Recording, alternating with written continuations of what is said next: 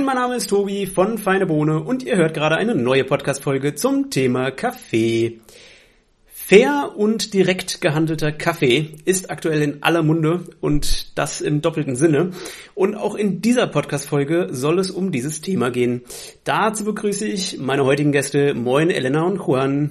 Hi, Tobias. Hallo, Tobias. Danke für die Einladung. Ich freue mich, dass es geklappt hat. Äh, ihr seid ja vor kurzem erst aus Peru zurückgekommen und äh, ich glaube, dazu werden wir später noch einiges hören. Ähm, aber wie mit jedem Gast möchte ich auch mit euch erstmal eine Schnellfragerunde machen. Das heißt, wir haben kurze Antworten auf kurze Fragen und wir beginnen mal mit der ersten Frage. Mit drei, welchen drei Worten würdet ihr euch beschreiben? Ähm, fröhlich. Finanzen. Und ähm, offen für alles.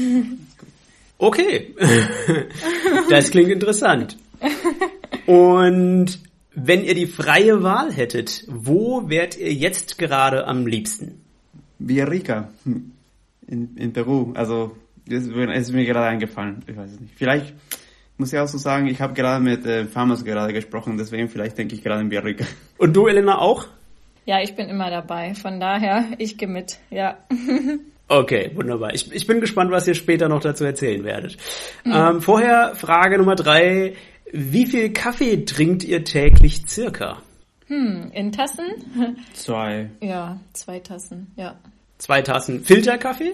Äh, kommt drauf an. Ähm, ja, Filterkaffee. Wir haben äh, auch eine Siebträgermaschine. Da trinken wir dann auch gerne Flat White oder Cappuccino. Ja. Wie trinkt ihr euren Kaffee denn am liebsten? Äh, am liebsten äh, mache ich mir immer so einen French Press und dann trinke ich äh, schwarz den Kaffee. Genau. Ah, wunderbar. Ich habe auch gerade French Press äh, Kaffee vor mir. Ähm, ich habe gerade schon äh, mit euch gesprochen, ihr äh, habt keinen Kaffee parat, aber man muss dazu sagen, wir haben auch schon Abend. Äh, das ist verständlich. Wir sind auch schon bei der letzten Frage der Schnellfragerunde. Ähm, was für Aromen bevorzugt ihr? Eher fruchtig, schokoladig, blumig? Was sind eure Lieblingsaromen? Ähm, also typisch von Berica sind diese, es, diese Marzipan-Aroma, die den Kaffee hat und ja, ich, vielleicht, ich, es erinnert mich einfach äh, an Berica, dann deswegen suche ich das auch in, in Kaffee. Ähm, für mich, genau, der Abgang, der sollte dann schon auch so ein bisschen schokoladig sein. Also das mag ich eigentlich am liebsten auch. Okay. Damit ist die Schnellfragerunde auch schon fertig. Jetzt wollen wir noch ein bisschen mehr über euch persönlich erfahren. Also ich habe gerade schon gesagt, ihr wart vor kurzem in Peru, nicht ohne Grund. Juan, du kommst nämlich aus Peru. Vielleicht kannst du mal erzählen, äh, wieso bist du in Deutschland? Wie kam das? Was hast du bisher so gemacht?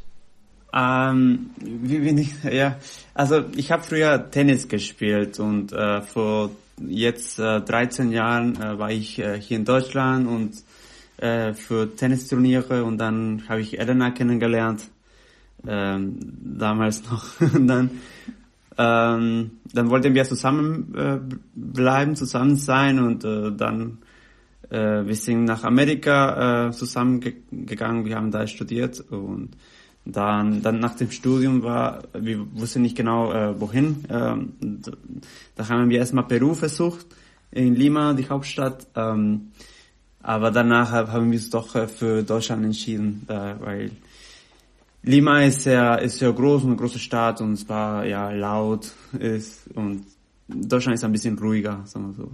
Aber ihr seid in, äh, wo, wo in Deutschland seid ihr? Düsseldorf oder irgendwo in der Nähe, ne? Ja, genau. Also wir wohnen in, in Meerbusch genau. Das ist äh, direkt neben Düsseldorf oder bei Krefeld. Das ist Teil von Neuss, ja. Es klingt so ein bisschen skurril, wenn man sagt, wir haben uns für Deutschland entschieden, weil Düsseldorf ist ruhig. Aber äh, Lima ist dann doch noch mal größer, noch mal lauter. Ja, viel. viel ja, ja, das ist genau. ein ganz anderes Niveau von ja. laut. Mhm. Muss man wirklich mal hingereist sein, ja, ist wirklich ähm, was ganz anderes. Aber auch schön auf seine Weise, ja. Garantiert. Ich reise äh, unheimlich gerne und ich bin gespannt, was er nachher noch so von Peru berichtet. Ähm, aber wie ging das denn dann mit euch weiter? Weil ich kann schon mal verraten, ihr äh, heißt jetzt zusammen Fair Beans. Äh, wie ist es zu Fair Beans gekommen und was macht ihr da?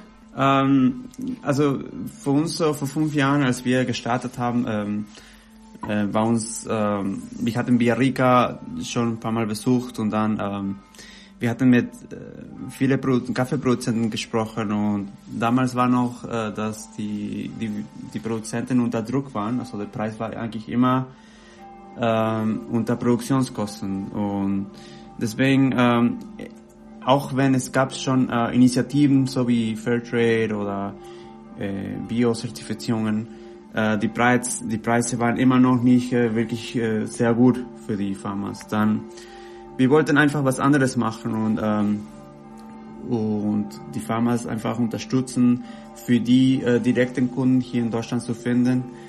Und genau, das, das, das ist, das heißt für uns Fairbeans ist, ähm, ist eine, eine Direct Trade, eine, eine Verbindung zwischen Röstereien, also mittlere, also kleinere Rösterei äh, aus Deutschland mit unserer Produzenten in Villarrica. Das ist unser Ansatz und genau das ist, was wir machen. Mhm. Äh, ich, ich hoffe, ihr äh, seid mir nicht böse, wenn ich äh, in dieser Podcast-Folge ein paar blöde und vielleicht auch provokante Fragen stelle. Ähm, aber ich, ich glaube, dieses Thema ist wie dafür gemacht. Ähm, was ist denn der Unterschied zwischen fair gehandeltem Kaffee und direkt gehandeltem Kaffee?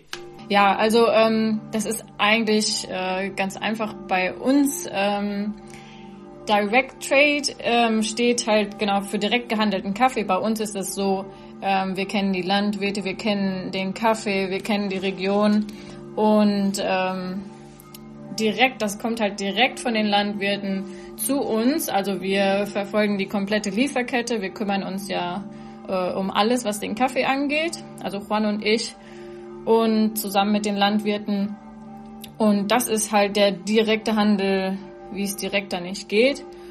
Ähm, genau, wir haben uns Via Rica ausgesucht, weil wir selbst schon dort waren und uns es da gefällt und wir mit den Landwirten halt ähm, ja super ins Gespräch gekommen sind und uns gut mit denen verstehen und wir denen auch vertrauen können. Das äh, ist ja auch äh, sehr wichtig bei dem direkten Handel. Ähm, ja, wir kennen uns einfach aus. Äh, das ist unsere Region. Wir haben auch keinen Kaffee von, von irgendwo anders. Ähm, sonst wäre das nämlich dann irgendwann auch schwer, den Überblick zu bewahren, äh, weil, ja, wenn man mehr hat, dann, genau, kann man das vielleicht nicht mehr so direkt machen. Und genau, der, der Unterschied dann zum fairen, Fair Trade Kaffee ähm, ist vielleicht, dass äh, ja, bei den Organisationen, die ähm, so riesig geworden sind, dann haben die ein Siegel, ähm, um zu schauen, dass das auch fair angebaut wird, weil die vielleicht mehrere Regi Regionen machen und die dann nicht mehr so äh, vor Ort sein können, wie wir es sind und äh, selbst schauen können, dass das auch äh, alles so abläuft, wie man sich vorstellt. Deswegen, das würde ich so als den Unterschied nennen, dass wir halt äh, überschaubar sind, wir kennen uns in der Region aus und bei fair, fairen Siegeln ist es halt so, ähm, ja, dass es halt viele Regionen sind und die dann äh, durch das Siegel quasi dann abgenommen werden, ja. Würdet ihr jetzt sagen, ihr, ihr seid direkt, seid ihr dann auch fair automatisch? Ähm, also nicht, weil es Direct Trade ähm, äh, heißt, heißt auch, dass äh, besser oder schlechter als Fair Trade ist. Also das ist echt ähm, eine gute Frage, finde ich, weil ähm, ich glaube, äh, als Käufer ähm, man muss sich auf jeden Fall die Zeit nehmen, um zu wissen, woher der, der Kaffee kommt auf, auf welchem Preis wurde der Kaffee gekauft tatsächlich. Ähm, ich glaube, im Endeffekt, äh, diese Handeln, also mit Kaffee zu handeln, ist es nicht einfach. Und es kann auch nie bürokratisch werden mit, mit als zum Beispiel wie, wie im Fairtrade-Siegel, weil es gibt so viele Produzenten und heutzutage zumindest in Peru, es gibt so viele kleine Produzenten, also und man darf ähm, die, diese Landwirte einfach nicht äh, im Hintergrund lassen. Man muss schon wissen, ähm, woher der Kaffee ganz genau kommt. Ähm, und um deine Frage zu beantworten, äh, ist, der Rate heißt nicht unbedingt äh, besser oder schlechter, wie gesagt. Ähm, man muss einfach gucken, äh, auf welchen Preis wurde der Kaffee ge äh, gekauft tatsächlich. Also wie viel hat der Landwirte bekommen. Ähm, wir als Fairbeans sind ja immer transparent mit, mit unseren Kunden und wir legen diese Preise vor. Äh, wir sagen, wie viel äh, bezahlt wurde, nicht nur für Kaffee, sondern auch für zum Beispiel für Grain Pro Säcke, für Jute Säcke und solche Sachen. Ähm, weil das ist einfach sehr wichtig für, für beide Seiten, also für die Röstereien und auch für die Landwirte. Äh, ihr seid aber ja keine Rösterei, sondern ihr importiert den Kaffee, richtig? Richtig. Ja, genau. Also mhm. wir, wir, wir, wir machen eigentlich fast alles von äh, die Logistik von Biarrica ähm, bis äh, bis der Rösterei. Das, das, es gibt Röstereien, die ein, zwei Säcke bestellen und also bis bis dahin kommen wir auch. Äh, also wir haben diese ganze Kette äh, unter unter dem Auge. Ja. Im Auge, im Auge und und äh, ja genau, das ist äh, äh, man muss tatsächlich ein ein Mittelmann haben äh, und wir sind das quasi. Also wir versuchen es äh, so gut wie möglich zu handeln, ähm, damit, äh, ja, damit es gut geht für beide Seiten, für beide Parteien, die, die hier in eine, in eine Transaktion kommen. Äh, da kommt jetzt wahrscheinlich eine provokante Frage. Äh, wenn ich jetzt als Kaffeeröster den Kaffee nicht direkt von der Farm beziehe, sondern von euch, ist das dann noch Direct Trade? Ja, die Frage, also wir bekommen die auch äh, oft und das ist auch echt eine gute Frage. Ähm, ich finde das immer schwer. Also wenn man zum Beispiel eine kleine Rösterei ist, wie Juan gesagt hat, ähm, die nehmen dann einen Sack von uns und äh, die hätten aber gerne einen Kaffee direkt von dem Landwirten. Die können keinen kompletten Container importieren, weil das halt äh, der logistische Aufwand und die Qualitätskontrollen alles viel zu anstrengend ist für die kleine Rösterei, weil die müssen dann auch noch ihren Day-to-Day -Day, ähm, weiterführen, ihre Kunden betreuen. Und ähm, die würden dann auch nie äh, an so einen Kaffee direkt vom Landwirten drankommen. Und ähm, dann finde ich das schon fair zu sagen, wenn das dann direkt Trade ist. Ähm, genau. Aber es ist eine gute Frage. ja. Ja, weil ansonsten äh, es geht halt nicht. Also für, für, also wir reden jetzt über kleine Röstereien, die äh, vielleicht höchstens 20 Tonnen im Jahr äh, äh, rösten von verschiedenen Ländern auch. Äh, und wir reden vielleicht äh, für eine Gesamtmenge, also Jahresmenge äh, von peruanischer Kaffee für eine Tonne. Das ist nicht viel und das kann man auch, das kann man auch äh, exportieren bzw. importieren. Aber die Kosten alleine für, für die, diese Logistik äh, äh, wäre wär so groß, dass es lohnt sich überhaupt nicht. Und zweitens äh, ist auch das Risiko, äh, es, es wird zu viel erwartet auch von, der, von einem Röster, einem Kleinröster ähm, wie Elena gerade gesagt hat, er muss sein seine äh, Geschäft äh, leiten, äh, hier in Deutschland mit seinen Kunden betreuen. Ähm, man kann auch nicht wirklich erwarten, dass er irgend zu einem Land geht und versucht, äh, Landwirte zu finden und, und, und Kaffee in diese äh, Art und Weise zu beziehen. Das heißt, ihr ermöglicht es sowohl den kleineren Röstereien in Deutschland an diesen Kaffee zu kommen, als auch den Kaffeefarmen in Peru ihren Kaffee an diese Röstereien in Deutschland zu verkaufen. Wie wäre der Weg, wenn ihr jetzt nicht da wärt? Was würden die Kaffeebauern in Peru dann machen und zu welchen Preisen könnten sie dann handeln? Ähm, genau, äh, vielleicht äh, in dieser Stelle vom Preise, wir können jetzt über vor Covid sprechen und nach Covid. Ähm, ähm, früher war es oder vor Covid war es so, äh, der Bauer hatte nicht viel, äh, nicht viele Optionen, äh, weil die Preise so schlecht waren. Ähm, man könnte immer für äh, ein paar Cent mehr oder weniger handeln. Ähm, es kommt darauf an, welche Beziehungen äh, der Farmer im Endeffekt hat, äh, mit welchem Unternehmen, die vor Ort sind. Ähm, deswegen äh, waren wir damals eine sehr interessante Option für die Landwirte, weil die wollen, die wollten eine, eine, natürlich eine bessere, eine bessere Preise äh, für den Kaffee äh, finden. Ähm, und genau, deswegen mit uns hätten die einfach eine bessere, eine viel bessere ähm, Variante entwickelt, äh, als, äh, als, als den Kaffee vor Ort zu verkaufen. Ja. Und der Unterschied, äh, das ist äh, sehr äh, schwierig hier über den Unterschied zu sprechen, aber ähm, ich glaube ganz am Anfang war, war groß, das ist, glaube ich, war fast ein Dollar mehr äh, pro, pro Kilo. Ähm, jetzt, äh, wir reden aber nach Covid und die, die Sachen sehen ganz anders aus, weil die Preise äh, sich anders ganz entwickelt haben und jetzt äh, ist hoch, ist richtig hoch. Und der Farmer hat viel mehr zu sagen gerade. Ne? Und äh, der, der hat jetzt mehrere Optionen, also wir sind nicht die einzige. Ähm, und auch vor Ort wird eine, von einem guten Preis äh, verkauft. Ne? Ähm, es gibt natürlich verschiedene Gründe, warum das so ist. Ähm, deswegen ähm, jetzt, dass der Kaffee richtig teuer ist, äh, wird schwierig für die, für die Rösterei äh, eigentlich hier in Deutschland äh, zu sich äh, weiter zu, äh, für die Röstereien, die, die wachsen wollen, äh, weil weil der Rohprodukt einfach äh, ja teurer ist. Das heißt, wo vorher eigentlich die Kaffeebauern äh, schlecht dastanden, stehen heute die die Röstereien schlecht da? Ähm, ich glaube, ähm, den Markt äh, find, äh, muss sich irgendwie in ein, äh, wie immer, äh, ein Gefühl entwickeln. Ja.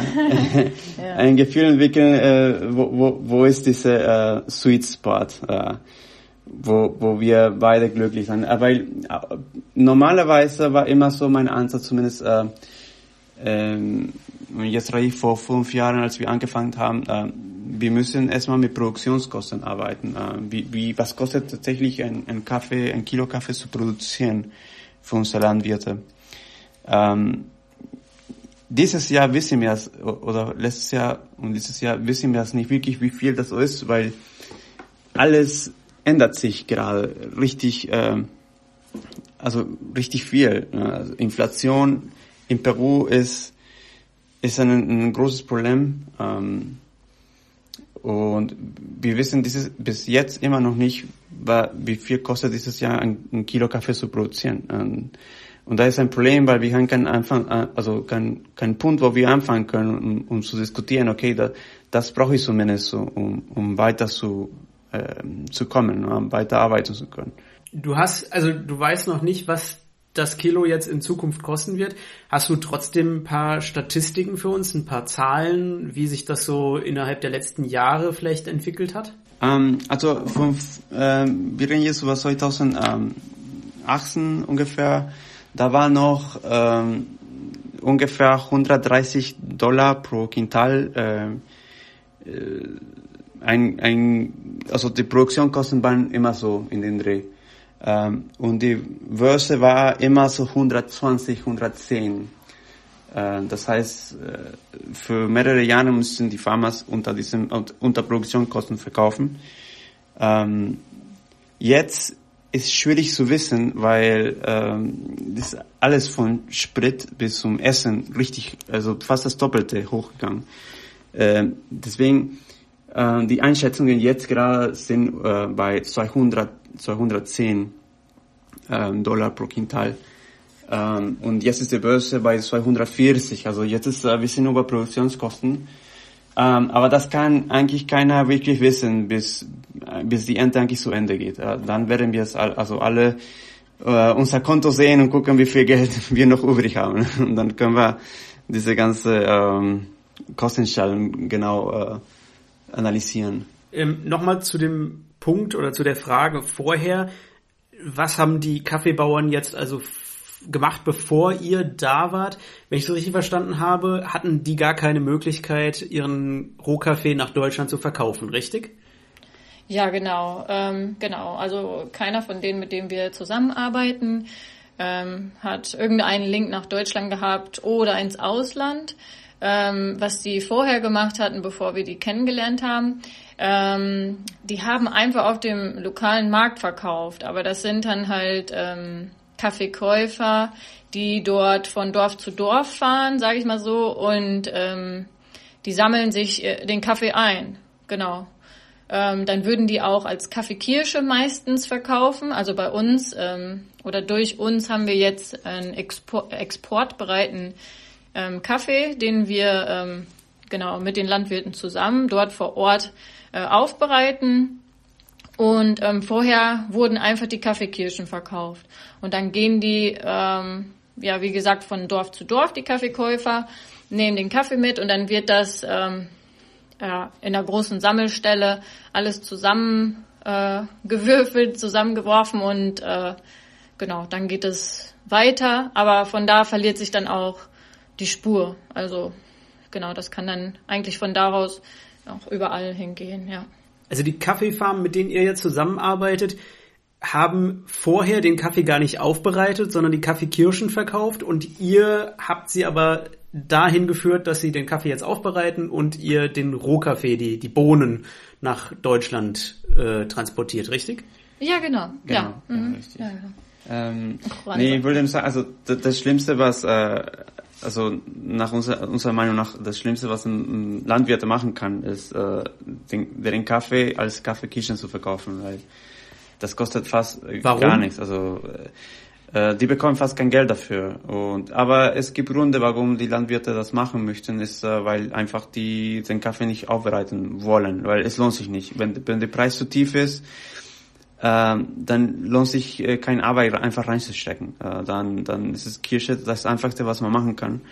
Ähm, aber ist auch das Schlimmste, was man Landwirt machen kann, äh, nach unserer Meinung. Und das haben wir von Anfang an gesehen, dass ein Landwirt muss bis zu Ende seinen Kaffee äh, ähm, aufbereiten und fertigzustellen, damit es exportiert werden kann. Beziehungsweise oder roh in Peru zumindest verkauft werden, weil da haben wir mehr, mehr zu sagen, äh, mehr, Mehr Kontrolle. mehr Kontrolle über den Preis.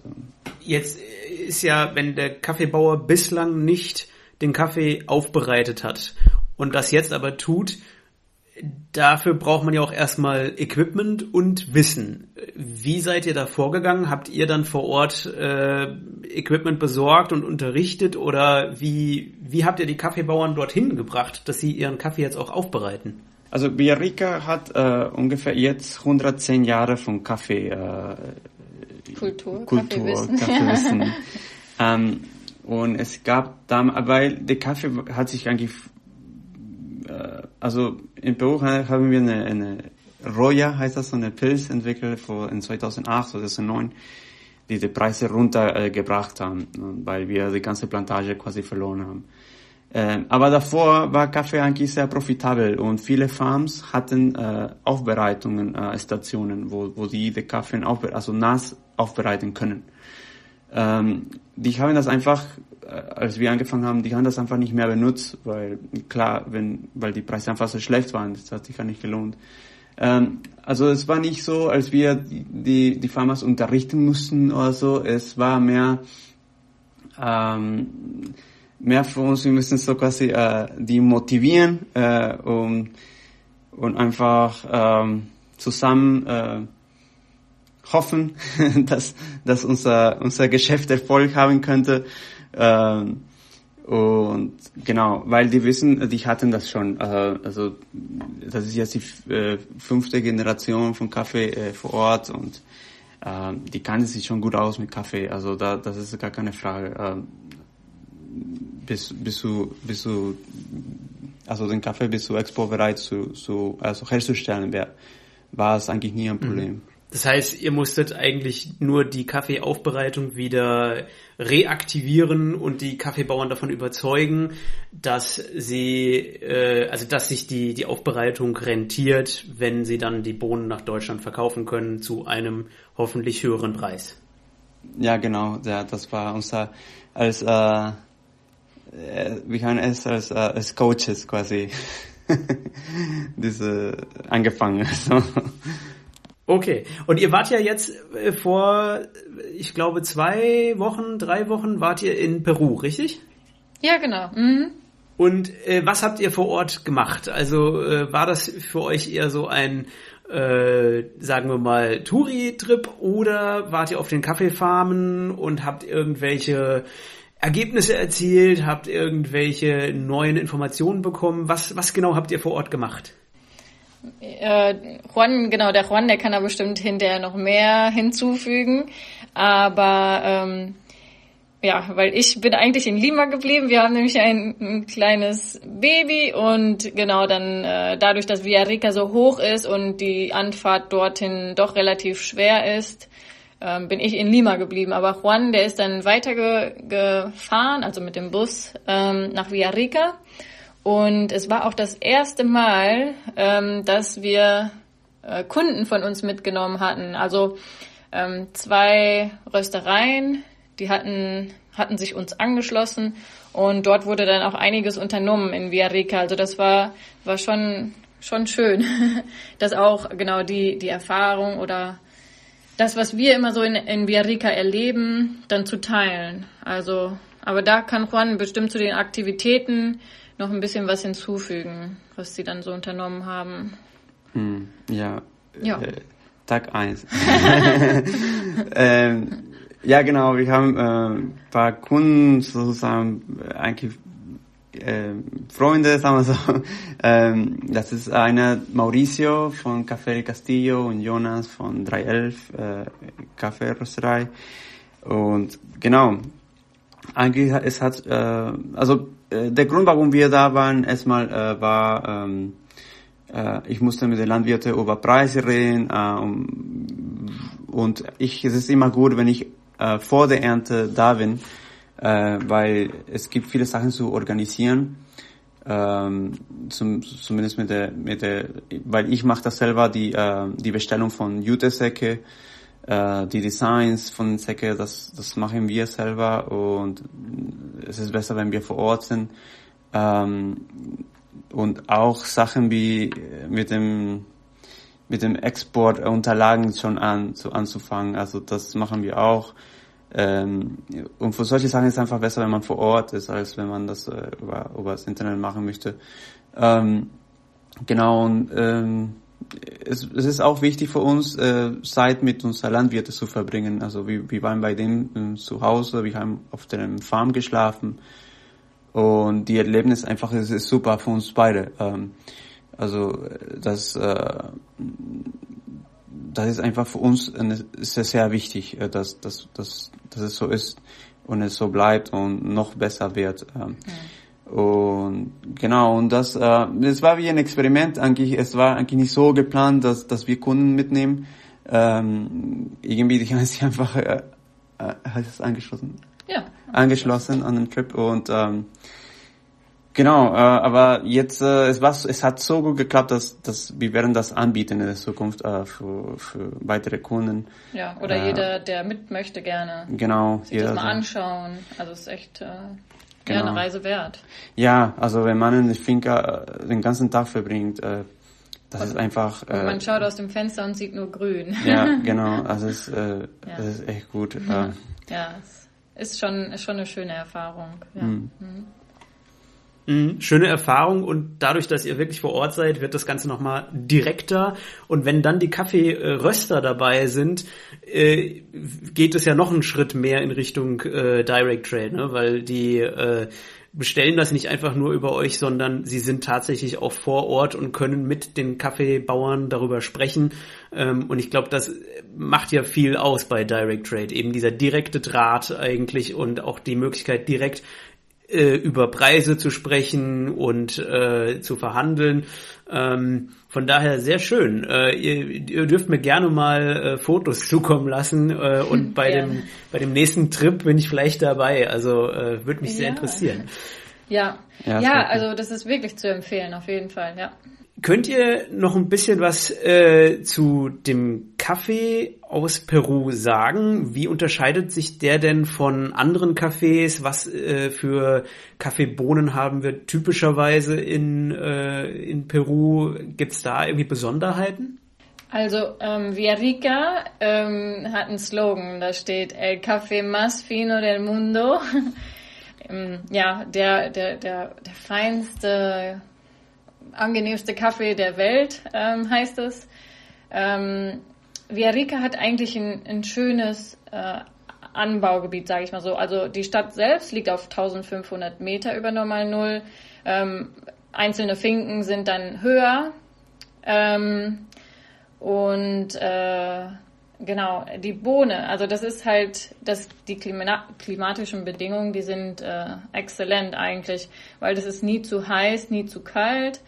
Ähm, es gibt einen guten Niederschlag und der lässt die Bohne äh, langsam wachsen. Und durch dieses langsame Wachsen ähm, nimmt die Kaffeebohne viel mehr, viel, viele Nährstoffe auf, die sie braucht. Und ähm, bei uns ist es auch so auf den Farmen, dass die Landwirte ähm, verschiedene Bäume anbauen. Also ähm, native Bäume oder auch Frucht- und äh, Fruchtbäume. Ähm, genau, es gibt Avocados, ähm, Bananen, Mangos ähm, und die, die Kaffeebohnen, die nehmen das auch äh, als Nährstoffe auf. Da, dadurch, dass es halt diese Polykultur ist, äh, nehmen die dann die Nährstoffe auf, dann haben die so einen, so einen ja, Geschmack, äh, vielleicht teilweise nach ähm, Banane, wenn die direkt daneben stehen, weil die das dann so in sich aufsaugen. Und ähm, das macht es eigentlich auch besonders, äh, diese Polykultur, dass äh, dann in Villarrica das so, so schön zusammenwächst. Und das ist natürlich dann auch ähm, viel besser für, für den ganzen Wald, weil ähm, dann wird er nicht so schnell befallen oder die einzelnen Pflanzen werden nicht befallen von ähm, ja, irgendwelchen Käfern oder irgendwelchen äh, ja, genau, Krankheiten. Krankheiten, genau. Dann können die sich viel besser dagegen wehren. Also dadurch, dass die so äh, vielfältig sind und so unterschiedlich, ähm, ist es halt dann besser. Ähm, genau. Das macht es eigentlich sehr besonders in Villarrica oder mit den Land oder bei den Landwirten, mit denen wir eigentlich arbeiten. Ja. Und könnt ihr was zur Kaffeekultur in Peru sagen? Wie wird der Kaffee vor Ort typischerweise getrunken? Also in Peru wird auch auf dem Farm, äh, wir benutzen, äh, was ist, äh, es heißt Gota Gota. Ähm, es wird auch, äh, ähm, es ist im Endeffekt wie eine langere Espresso, die macht nie, man macht das nicht mit, äh, mit Druck. Äh, es ist irgendwie eine, eine Mischung zwischen Filter und Espresso, äh, die man zu Hause macht. Äh, man braucht kein, äh, nur ein kleines Gerät dafür. Und genau, Gota Gota ist, ist eine sehr, ja, dickere, lang... Dickere Masse. ja, es ist eine Stark. konzentrierte Espresso, die ja. man mit Wasser mischt. Also man bekommt immer so, wenn man irgendwo ist, eine, eine Tasse Wasser mhm. und man äh, schüttet dann einfach äh, ein bisschen Kaffee. Ja, es ist irgendwie wie ein bisschen wie Sirup. Also genau. die machen so wie so einen Sirup und dann äh, wird er zu heißem Wasser dazu gemischt. Ja. Das. Aber jetzt, Aber wie wie funktioniert das? Wie wird dieser Sirup hergestellt? Ähm, also man äh, nimmt so mittlere mittlere grob, also nicht äh, nicht grob, sondern in der Mitte, so ja. nicht fein, aber mittlere grob äh, Kaffee und dann ähm, äh, es ist ein Gerät so ähnlich, sieht so aus wie, äh, wie ein French Press eigentlich. Ähm, aber da, da drin ist so wie ein Filter und man, äh, man schüttet Wasser einfach da drauf, so einmal, äh, zweimal bis so, bis äh, voll ist und dann, äh, der, Kaffee wird richtig langsam extrahiert, also, also, so langsam wie, äh, so wie, also wie ein Chemes so, so, wie es so läuft, äh, noch ein bisschen langsamer vielleicht. Ähm, und dadurch wird so ein bisschen, ähm, ja, so sirupmäßig den Kaffee. Ja. Äh, es ist nicht so, man kann das nicht so trinken. Äh, man muss das schon mit Wasser mischen. Sonst ist es so stark. Ja, ich muss das, äh, ich werde ein paar Bilder posten äh, auf, auf unser Instagram, damit man das äh, ein bisschen kennt, weil ich glaube, das, das machen wir nur in Peru. Ja, äh, ich kann es mir gerade so gar nicht vorstellen. Also ich, ich habe ja, genau. Bilder im Kopf von einer Chemex, von einer French Press ja, genau. und irgendwie so Sirup, der dann rauskommt. Ja, also, das ähm, muss ich mir noch mal anschauen.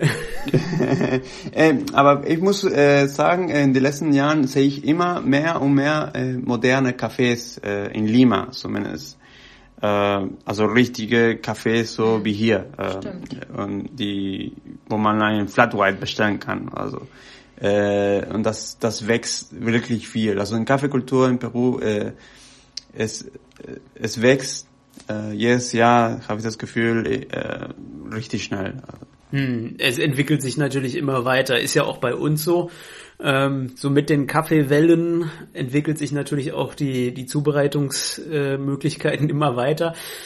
Habt ihr noch was anderes aus Peru zu berichten? Ja, also Peru mh, mm, ist auf jeden Fall eine Reise wert. Also es ist ein super schönes Land, es ist sehr vielfältig. Es hat nicht nur Kaffee, sondern äh, genau, die Menschen sind sehr nett.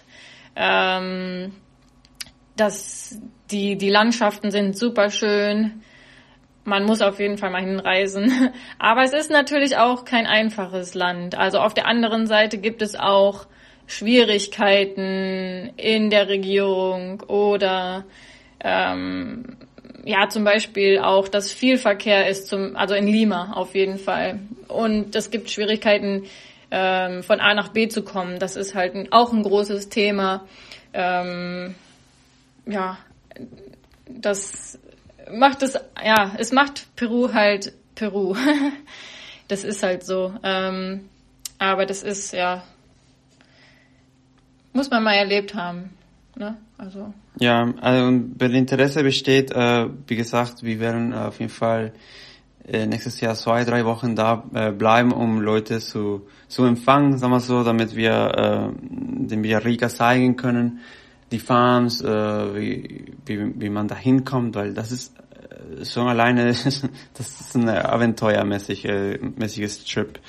Und ja, und die Leute kennenzulernen, das finde ich äh, nicht nur für Leute, die vielleicht im Kaffeegeschäft sind, sondern auch für Leute, die gerne Kaffee trinken. Ähm, einen Farm zu sehen, ist einfach richtig cool. Ähm, da zu sein, mit Landwirten zu sprechen. Ähm, es hat ein, äh, es ist ein, Produkt, die wir jeden Tag trinken, also die meisten. Und wie wir mehrmals am Tag. Und, und das ist, das wäre schon cool, wenn man äh, wissen könnte, woher eigentlich dieses Produkt äh, kommt. Hm. Aber ich, wenn ich noch hinzufügen darf, ähm, die Reise, also weil das jetzt so gerade vor ein paar Wochen war, dass wir wieder hier sind, es zeigt einem auch immer wieder, ähm, weil die Peruaner an sich, die sind halt so, dass man kann alles schaffen. Also ähm, die haben so eine Mentalität. Es gibt irgendwie keine, klar, es gibt Probleme, aber man kann die lösen. Und das finde ich bei den Peruanern immer so. Die sind äh, sehr, also die arbeiten sehr, sehr hart an an allem. Also man nimmt alles sehr ernst und äh, und es wird sehr hart gearbeitet. Und genau, wenn man dann wieder hier ist, äh, in Deutschland, wo wir es ja sehr, wir sind sehr beschützt hier, ähm, kann man sich das immer gut mitnehmen. Also wir haben dann äh, vielleicht kleine Schwierigkeiten mal hier und dann denkt man wieder drüber nach, ähm, wie würde der und der das in Peru machen, dann sieht das äh, die Schwierigkeit oder das Problem schon wieder ganz klein aus. Von daher, ähm, das finde ich immer ganz schön, äh, dann auch dann mitzunehmen nach Hause. Ähm, diese Mentalität, dass man alles schaffen kann, also wenn man das äh, möchte, genau dass es doch dann alles gar nicht so schwer ist. Man äh, muss es halt angehen und hart dran arbeiten. Das finde ich dann auch immer ganz schön so mitzunehmen. Ja. Ja, also äh, ich glaube, wir haben immer mal wieder Probleme, aber wir machen sie größer, als sie tatsächlich sind und von mm, daher genau ist es äh, bestimmt ganz schön, mal äh, so Vorbilder in der Hinsicht zu haben. Ja, mm, ja genau. Ähm, was ist denn jetzt eigentlich eure Vision für Fair Beans? Wie soll es da weitergehen? Ähm, genau, also wir, wir, wir möchten äh, wachsen. Also jedes Jahr haben wir immer, wir sind immer gewachsen äh, und wir möchten äh, mehr Volumen äh, nach Deutschland bringen.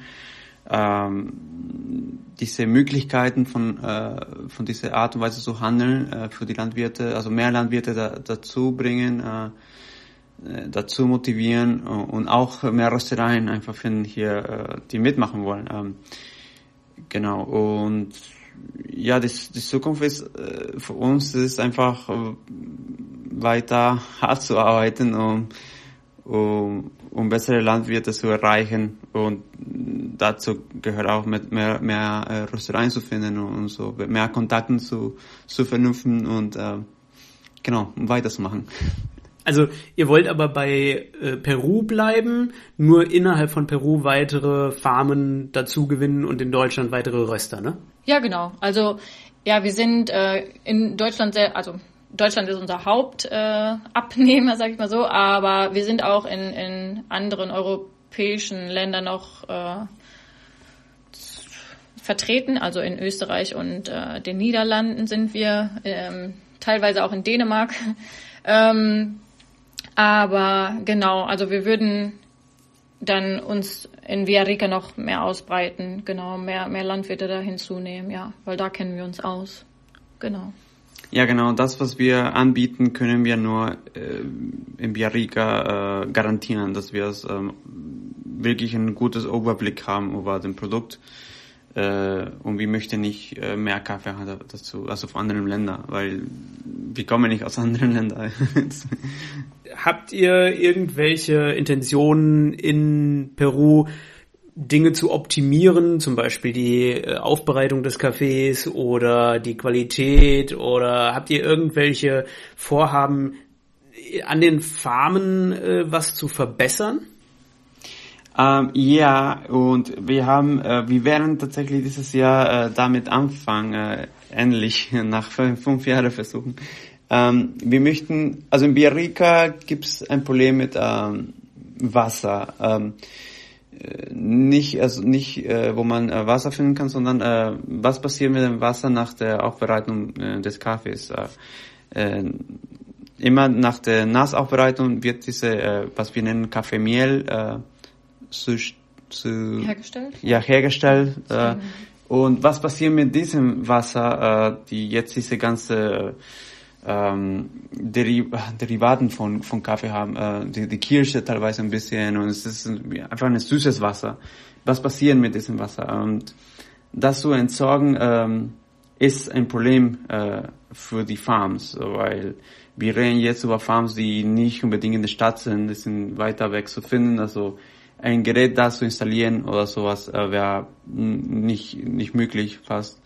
Ähm, deswegen wollten wir mit weniger Wasser äh, arbeiten und deswegen ähm, wir haben ähm, unterstützt immer mehr Trocknungsanlage zu, zu bauen und wir werden dieses Jahr mit Natural Lots äh, anfangen.